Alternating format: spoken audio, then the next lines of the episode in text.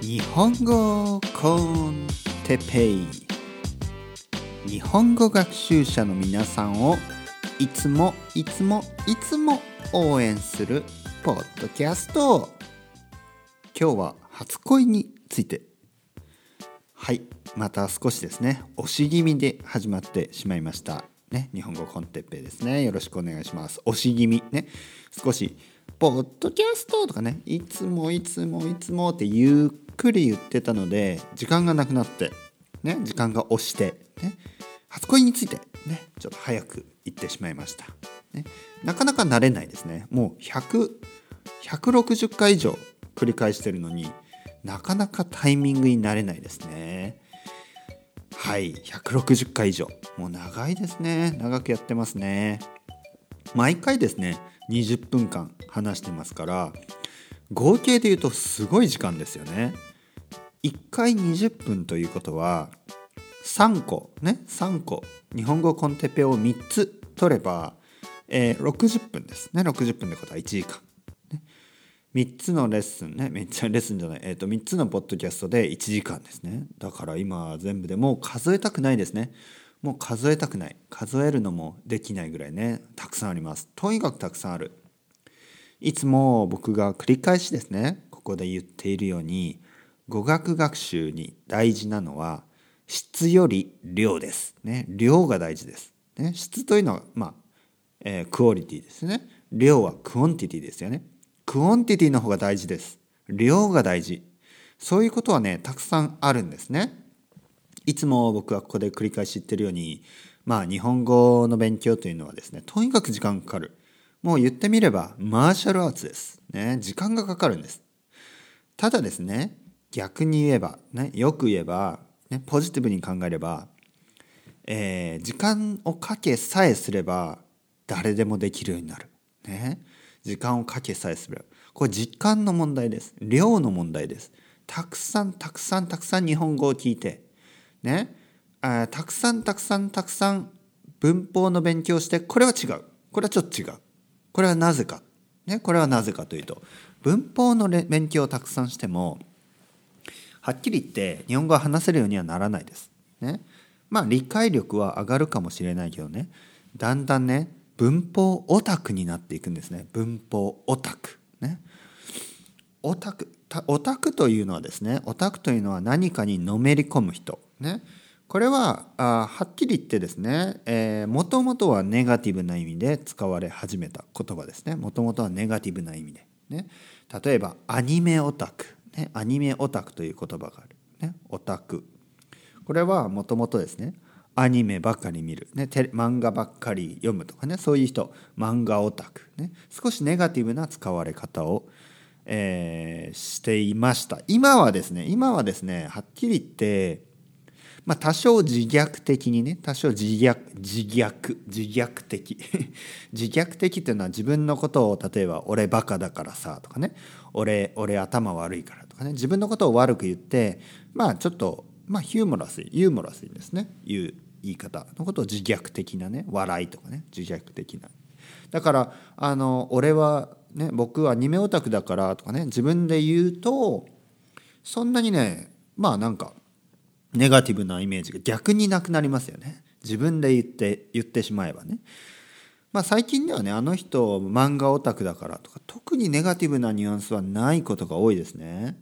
なぜかというともうアニメとか漫画とかがそんなにねネガティブなものじゃないんですね。これは日本でもそうだし海外でもほとんどの国ではある意味ですねあの一つのアートというかね。うん、グラフィックアートとか言いますからね漫画とか、うん、グラフィックアートね。だからまあある意味こうアニメとか漫画が一つのアートのカテゴリーとしてね認められているということかもしれない。だからオタク自体の言葉もですね何かに詳しい人という意味に少しずつ変わってきたんですね。なので例えばあの人は電化製品オタクだからね。電化製品オタク。電化製品オタクっていうのは例えばまあ皆さんの国にもいるでしょ？なんかあの何というかな冷蔵庫とかね洗濯機とかね、えー、テレビのね、えー、新しいテレビとかあスピーカーとかねそういうまあいわゆる電化製品に詳しい人っていますよね。うん、でそういう人のことを電化製品オタクとか言うけどこの場合はネガティブな、えー、ニュアンスがほとんどないですね。ただ詳しい人っていうことですね。あの人電化製品オタクだからあの人に、えーと、どの冷蔵庫を買ったらいいか聞いてみましょうとかね。ねどの冷蔵庫がいいかなわからない。いろいろあってわからないね。じゃあ A 君に聞いてみようね。A 君に。A 君に聞いてみよう。ね、A 君なら知ってるかもしれない。なぜかというと A 君は電化製品オタクだから。ね、そういうふうにオタクというのはそういう使い方をします。一体何の話をしているんでしょう？ねなんか気づいたらねオタクの話になっちゃいました。ね実はオタクの話は次回する予定です。ね オタクの話次回またしますね。えー、ここにねリストがあるんですね。リストが何について話すかというリストがあって、えー、ちょっとそれがねオタクという字に目がいって、え、オタクについてねまず話してしまいました。今日は違いますね。今日は初恋についてですね。初恋について。あまた話が飛びましたね。ままずちょっと何を話したかったとか、えー、何何を話したかったかといえば何を話したかったかといえばですね。ちょっとまだ朝だから目が覚めてない。ね。ちょっとコーヒーを飲まなきゃいけない。コーヒーを飲まコーヒーコーヒーを飲まないね。コーヒーを。熱い。熱くて飲めない、ね、熱くて飲めないです。えっ、とですね。私は何をやっているんでしょうね。僕は何をやっているんでしょうね。コーヒーが熱くて飲めない。えっ、ー、とですね、えー、日本語を勉強するには、えー、量が大事と言いましたね。量が、ね、量が大事。ただ文法はですね文法をたくさんやっても文法オタクになっていくだけです。ね。それ言いましたね。なぜかというとですね文法というのはあのまあ文法というのはねある程度、まあ、初級はやった方がいい。でも中級以上はですねもう特に日本語の文法はあの書き言葉読み書き、読み書きのためのものになってきます。えー、会話ではですね会話ではやはり、えー、簡単な文法を使った方が自然です。ね、あとことわざとか四文字熟語は日本語学習者はできるだけ使わない方がいいというのが僕の意見です。例えばですね皆さんが新しいことわざを、ね、イディオムですねイディオムみたいなやつを覚えたとしてねなんかこう「ああそれは猿も木から落ちるですね」とかね「猿も木から落ちる」というのは猿はあのまああの身体能力が優れていてね猿は運動神経がいいですよね。だから普通猿は木から落ちない。でも油断をしているとねなんかぼーっとしてると落ちる。なので油断をするな。ね。しっかりしろっていうのが猿も木から落ちるという言葉ですね。でも外国人のね日本語学習者の皆さんがですね猿も木から落ちるですねとか、えー、あんまりね使いすぎない方がいい。まあたまにはいいですよ。特にあの僕のレッスンのね僕と話す時に使うのはいいですよ。それはあのそういう勉強ですからね。でもまああまりね一般的に使いすぎない方がいいですね。これは英語でも同じだと思うんですよ。あんまりねイディオムを使いすぎるとちょっとね違和感が 違和感があります。ね。特に4文字熟語「温故知新ですね」とか。ね。えー、大器晩成型ですから。とかね。まあ特に知らなくていいです。日本語検定1級とかね。日本語検定1級、えー、の試験とかには出てきますけど。あくまでですねこれはあの知っといたらいい。知っとく知っといて理解できればいい、ね、単語とかあのイディオムであって使う必要はないです。使わない方がいいと言ってもいい、ね、やはり日本語の会話というのは簡単な日本語を使った方が自然です。自然。ね。だから中級以上はですね教科書で勉強するとですねえー、まああのまあ書き言葉メインになってしまうんですね。書き言葉。書き言葉読み言葉ね。本とかで書かれているもの。そういうあの本に出てくるようなあの文章の中あの書かれた文章ですね。に書き言葉ですからそれを勉強することになる。なので初級ですね。初級は教科書を使ってやった方がいいけど中級以上はやはり聞く聞く聞く。たくさん聞く。これが大事です。ね、でその聞く内容はあまり関係ない。あまり関係ない。できるだけですね。僕が話すようにこういう話し方。普通の日本語。これが大事です。普通の日本語を何度も何度も同じような内容をですね。何度も何度も話している。もう僕と同じように話せば皆さんの日本語は自然です。もうこれだけ。NHK ですね。NHK のラジオと同じように皆さんがもし話せばねラジオを聞いて NHK のラジオをたくさん聞いて NHK のラジオと同じように話すと不自然です。ね、なぜかというと NHK のラジオは不自然だから。ね、不自然だからというのはやっぱプロプロプロすぎるんですね。プロフェッショナルすぎるんです。皆さんが聞くのは僕みたいなね半分いや半分じゃないな。もうほとんどアマチュア、ね、ほとんどアマチュアの素人の僕みたいなこのポッドキャストを聞く。これが大事なんです。なぜかというと皆さんは普通の人のように日本語を話したいんですよね。NHK のアナウンサーのように話したいわけじゃないですね。皆さんがもし NHK のアナウンサーのように話すってことは僕が BBC のアナウンサーのように英語を話すということで少しね違和感がありますよね。わかります？わかりますよね。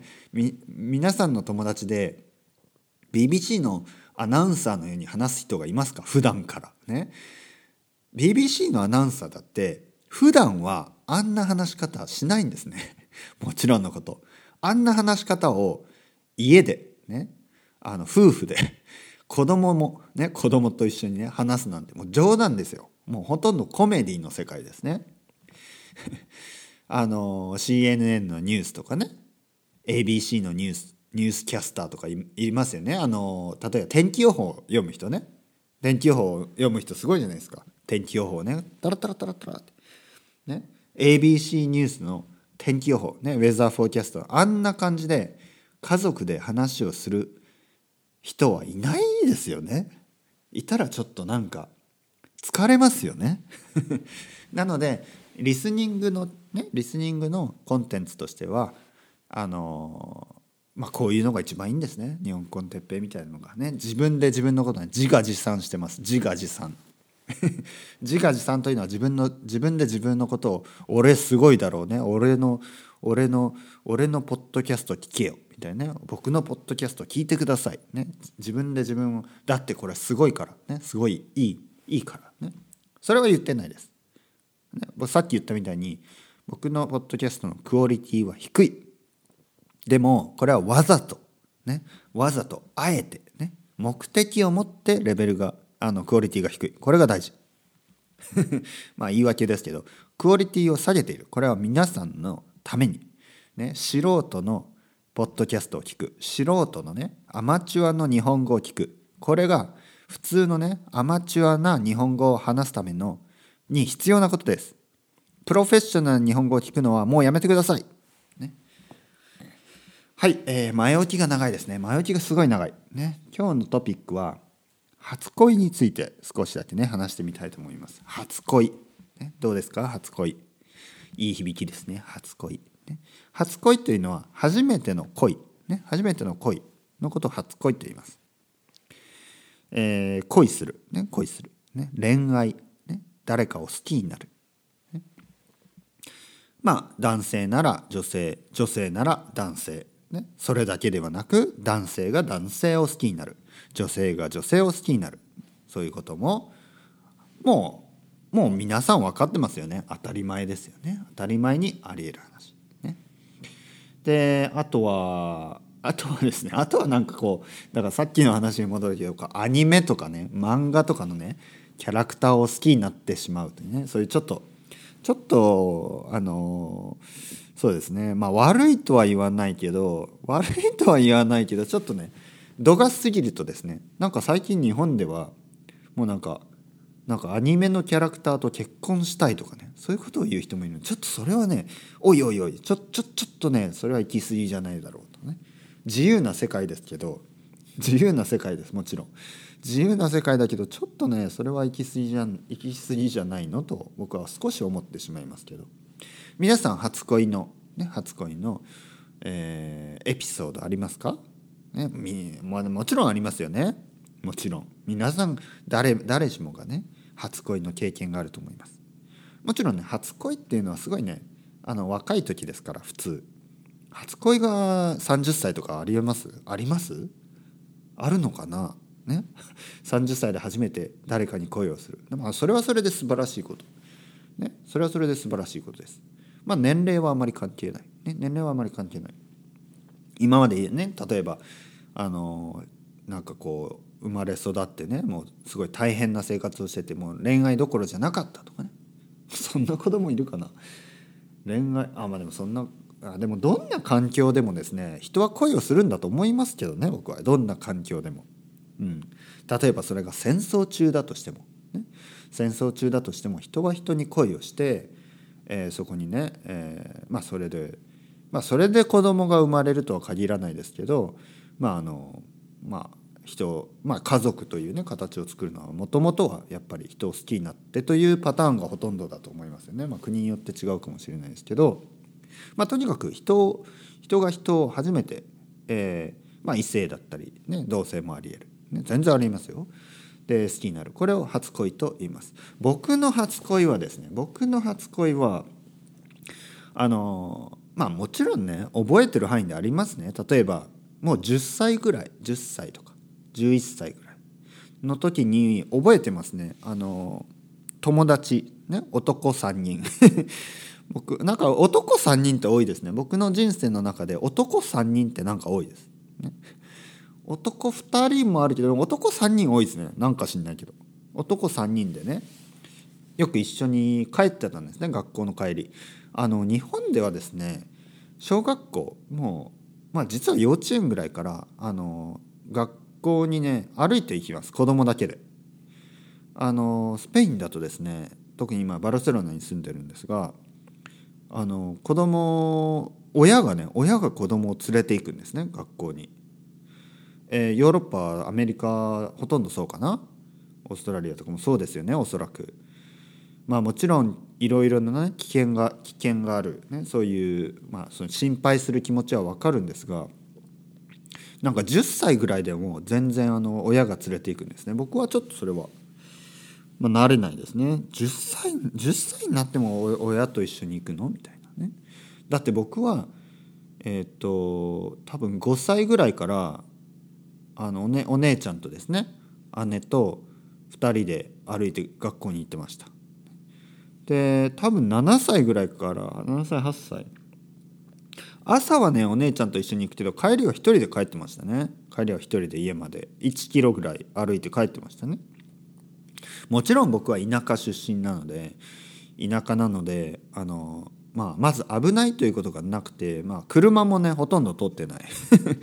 車もほとんど通ってないね。お時間が来てしまった。ちょっと恋愛について初恋について。だから10歳ぐらいの時に男3人ですね。男っていうか男の子でまだ子供です。男の子3人で集まって帰りですね。帰り道に誰が好きとか聞いてた気がしますね、うん、で僕は S ちゃんが好きとかね。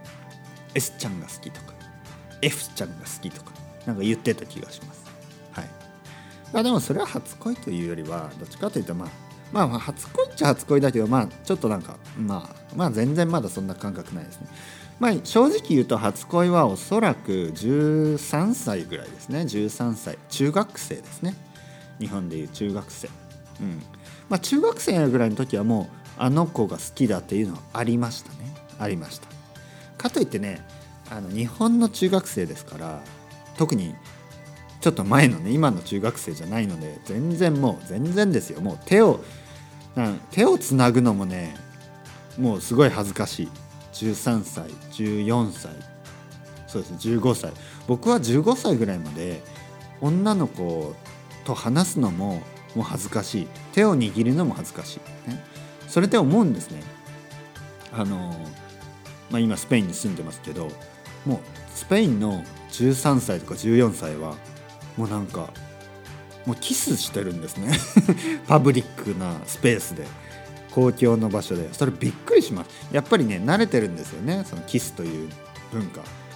僕なんてもうキスなんて考えるだけでも顔が赤くなるとかそういう中学生です。ね。でも日本はまだですねまだそのヨーロッパに比べるとゆっくりしてると思いますね。ヨーロッパのね子供を見るともう10歳とかでもうなんか女の子はねもうなんかすごい女の子って感じですよ。まあ、男の子は少しもう少し子供っぽいけど、まあ、体も大きいしねちょっとやっぱ違うなと。初恋のあの時期も早いんじゃないのかなと思いますけどね。皆さんどうでしたか？皆さん覚えてますか？思い思い出して切なくなりますね。それではまた皆さんまた。チャオチャオ。